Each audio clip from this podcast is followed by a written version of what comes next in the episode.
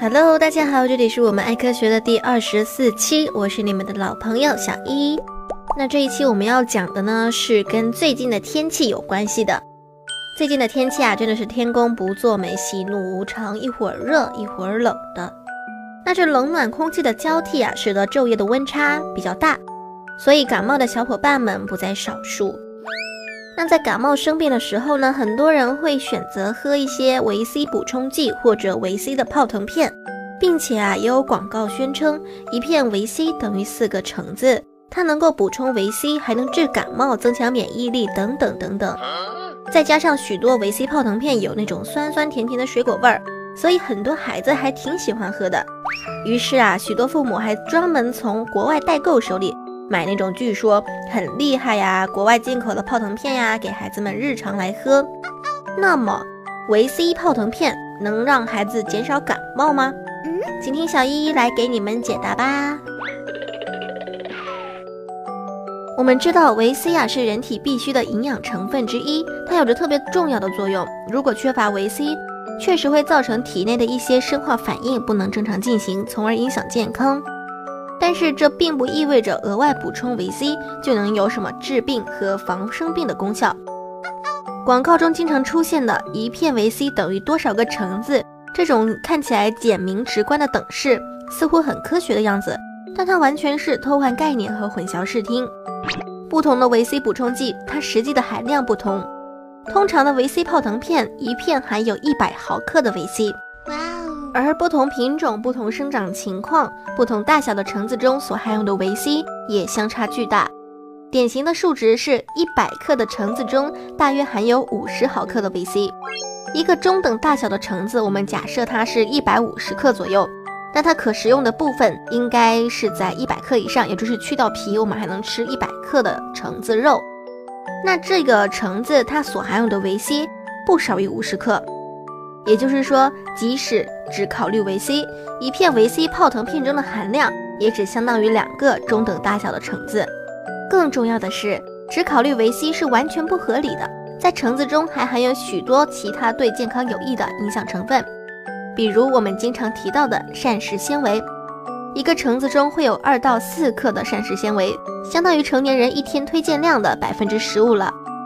除了维 C，橙子中还含有相当可观的维 A 和 B 族维生素，还有钙啊、镁啊、钾等矿物质，以及许多多酚、黄酮类的生物活性成分。一个橙子对于营养和健康的价值，远远不是一片维 C 所能够比拟的。那我们接下来再讲讲补充维 C 能不能够治疗感冒。也不知道从什么时候开始，补充维生素 C 可以提高免疫力和治疗感冒这种说法开始变得很流行。但是这种相信并没有科学证据的支持。科学家们也做过不少关于服用维生素 C 来治疗感冒的研究。二零零七年，有研究收集、整理、总结了此前六十年关于维生素 C 与感冒关系的研究，结果是感冒之后服用两百毫克以及更多的维 C。既不能缩短感冒持续的时间，也无法减轻感冒的轻重。种种研究证据表明，服用维 C 和治疗感冒没有什么联系。所以这种有点以讹传讹的说法，大家还是听听就好了，不要相信吧。那为什么人们会将维 C 神化呢？维 C 的确对身体健康很重要，缺乏维 C 会导致多项生理机能下降，从而降低所谓的免疫力。于是啊，有的广告就会把这一科学认知偷换概念，成为补充维 C 可以增强免疫力。但这个说法成立的前提应该是补充维 C 的对象它非常的缺乏维 C。不同国家制定的营养指南中推荐摄入的维 C 量是不相同的。我们中国的推荐标准是成年人每天一百毫克，而一到三岁的幼儿每天六十毫克。许多常规食物中都含有丰富的维 C。比如前面说的橙子，它一个中等大小的橙子所含有的维 C 就超过了孩子全天的需求。一百克白菜或者西兰花，三十克的猕猴桃，和这个等量的，和这个差不多等量的有一百克的白菜或者西兰花，以及三十克的猕猴桃。简而言之，如果一个孩子每天能够正常饮食，吃到一两百克的蔬菜以及一个水果，那么就非常容易摄入足够的维 C。甚至有多余的维 C 存在。只要从饮食中摄入了足够的维 C，就完全没有必要去吃那些所谓的维 C 片或者别的什么泡腾片之类的补充剂。反之，如果饮食结构不合理、偏食、挑食、不吃菜、不吃水果，那么依靠吃维生素 C 片或者其他的营养补充剂，也只是刚好满足了身体所需要的维 C 的需求，并不足以保证它全面均衡的营养，依然无法保证正常的免疫力。那我们再讲讲维 C 泡腾片适不适合孩子喝。维 C 泡腾片中的有效成分是维 C，一般一片是一百毫克，足以满足一个成年人一天的需求，对于小孩子就更不在话下了。再加上为了改善泡腾片的口感，里面会加入一些糖或者甜味剂。不过一颗泡腾片总共也就四克左右，其中的糖或者甜味剂量都不多，所以也不用太过害怕。但是让泡腾片能够泡腾起来的关键成分是柠檬酸和碳酸氢钠，在水中二者发生反应，迅速释放出大量的二氧化碳，从而呈现出那种像海浪一样汹涌的起泡效果。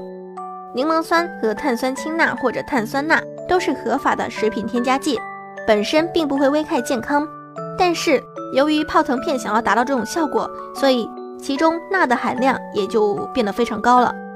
市场上主流的维 C 泡腾片，每片的钠含量接近五百毫克，而一到三岁幼儿的钠摄入量推荐上限是七百毫克，所以只要一颗维 C 泡腾片就占据了孩子一天钠摄入量的百分之七十呢。加上正常食物里面含有的钠，孩子基本上就会钠超标，是不是觉得听起来有点恐怖？但是，嗯，有的家长可能会比较信赖国外的产品，觉得国外的产品。觉得国外的维 C 泡腾片也许就不会了，但其实不管是哪里生产的，只要它是维 C 泡腾片，它就会含有上面这些成分的组合。它生产过程中所添加的这些东西的剂量，其实也是八九不离十的。或许它在具体的数值上会有所不同，但含有大量钠的问题是一定存在的。所以，为了宝宝们的健康，还是引导他们多喝水、多吃水果、多吃蔬菜。